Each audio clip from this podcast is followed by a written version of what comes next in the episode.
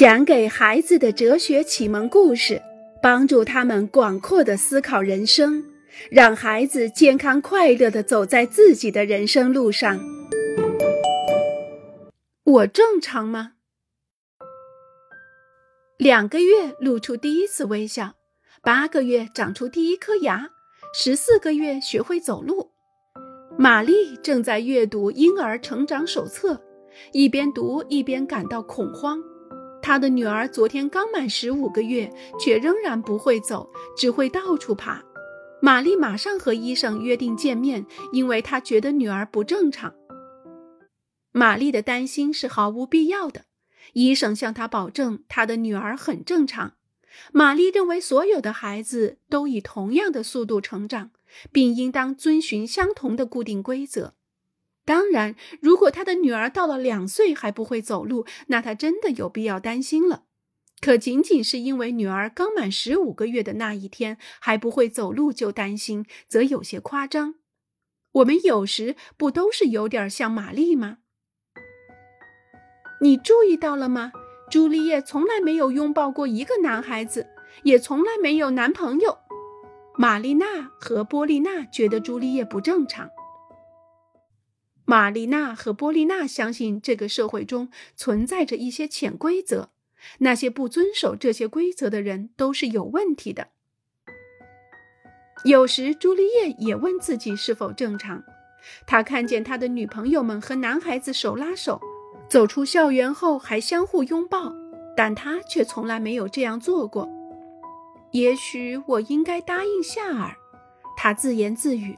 他知道夏尔一直梦想当他的男朋友，但是现在有谁规定十一岁时应该有一个喜欢自己的人，十四岁之前应该有接吻经验，十八岁时要有性经历，二十五岁之前应该结婚，三十岁之前要生孩子？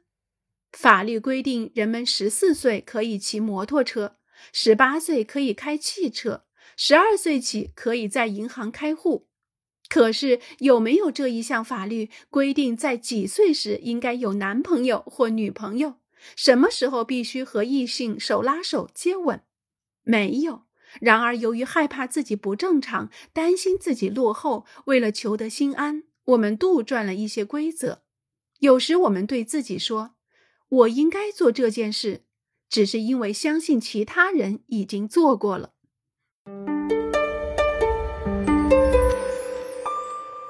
为了使故事更精彩，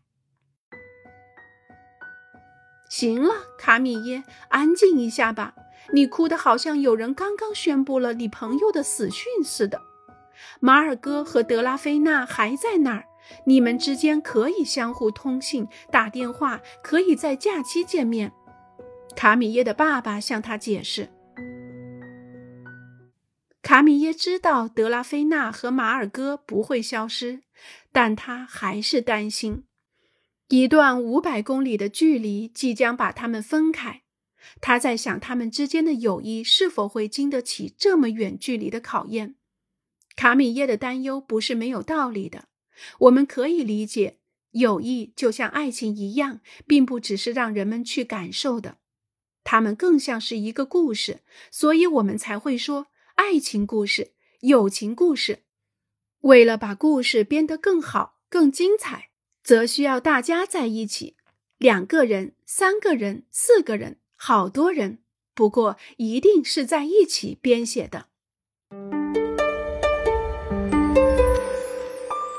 编织一个美丽的故事。迪米特喜欢凝望火炉，木炭红红的。橙色的火苗轻轻地抚摸着柴火，火柴烧得噼啪作响。他可以在壁炉前待上几个小时，他是如此全神贯注，以致忘了添柴。于是火苗很快就熄灭了，真遗憾。凡上深情地望着亚斯米娜，他爱她，疯狂地爱着她。他可以坐在这条长凳上，一直望着她，几个小时，几天。几年，凡上和他的感情，如同迪米特利和他的火炉一样。他仅仅在乎感情，却没有去做任何实际的事情。迪米特利的火炉熄灭了，凡上也有可能错失这段爱情。爱情和友谊，并不只是我们来自心灵深处的一种感觉。丽迪春游回来了，还带回了好多故事。最棒的是同迪奥和爱丽丝在一起的时候，我们在一个树洞里建了一个小屋，在那里放了靠垫和被褥，还在那里吃了下午点心。老师甚至同意我们在树洞里待到晚上，一直到午夜还可以点蜡烛。后来我们在山间远足，在山里小木屋里吃了热熔奶酪。爱丽丝忘了带睡袋，和我睡在一起。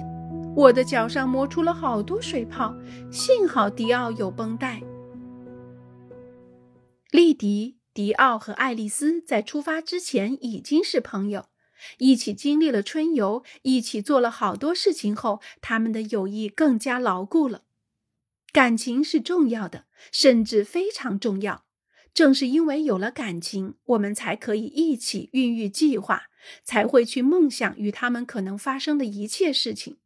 不过，还应该实现梦想，应该做出一些具体的事情。一旦具体的事情发生，感情就会加深。当感情加深时，还会继续发生一些事情。感情和我们共同实现的计划之间相互触动，共同编织出了一段段美丽的爱情故事或者友情故事。